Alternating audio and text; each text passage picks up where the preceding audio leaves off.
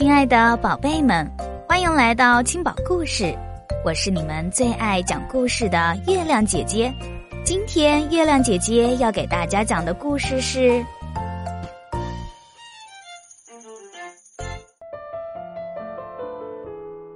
格罗斯特的老裁缝》。瞧，新郎穿的衣服多么漂亮啊！他的衣服是哪个裁缝做的呢？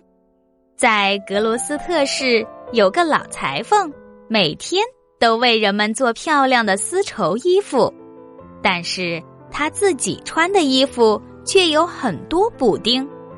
老裁缝手艺很好，一点布料都不浪费。他还用裁剪下来的碎布片给老鼠做马甲。圣诞节就要到了，天气很冷。老裁缝要开始给格罗斯特的市长做衣服了。做衣服的面料是上等丝绸，上面绣着紫罗兰和玫瑰花。老裁缝忙了一天，把裁好的绸缎衣片铺满了整个工作台。只要再买一些金丝捻线，明天他就可以开始缝制了。老裁缝。锁好裁缝铺的门窗，拄着拐杖朝家里走去。路上的积雪被他踩得咯吱咯吱响。老裁缝养了一只叫辛普金的猫，他出门工作时，辛普金就独自守在家里。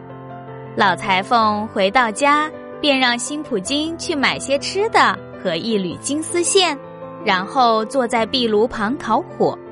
突然，老裁缝听到碗橱那边有声音传来，就悄悄地走过去，翻开了一个倒扣的茶杯。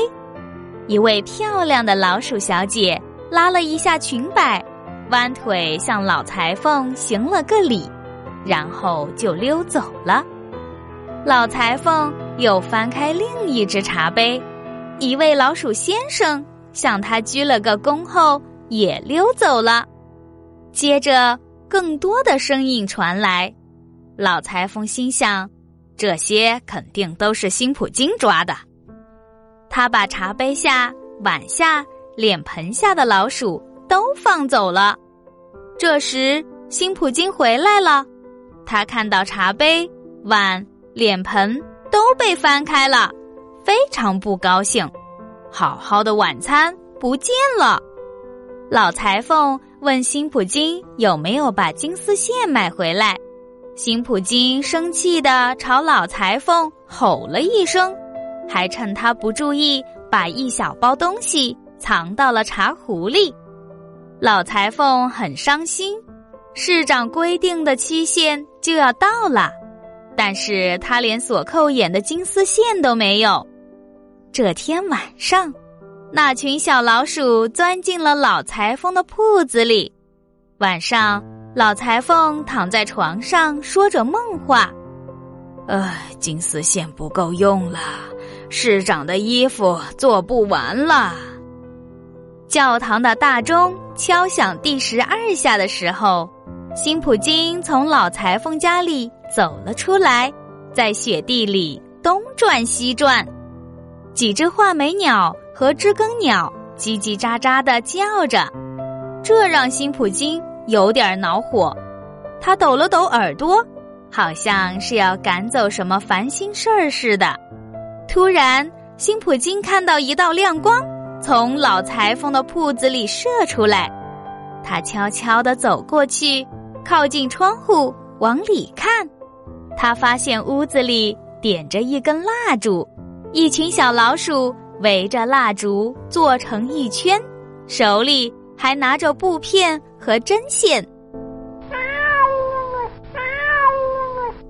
辛普金冲着他们大叫，还用爪子嘎吱嘎吱的挠门。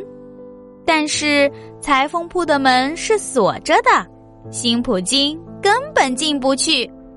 他听到小老鼠们喊道：“金丝线用光了。”辛普金离开裁缝铺，回到了家里，踮着脚尖从茶壶里拿出了那一小包金丝线，放在了老裁缝的被子上。第二天早晨，老裁缝一醒来就看到了金丝线，他高兴地拿着金丝线朝裁缝铺走去。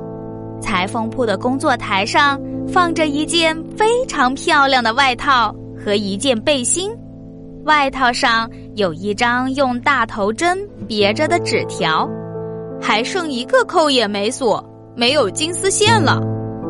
老裁缝把最后一个扣眼锁好了。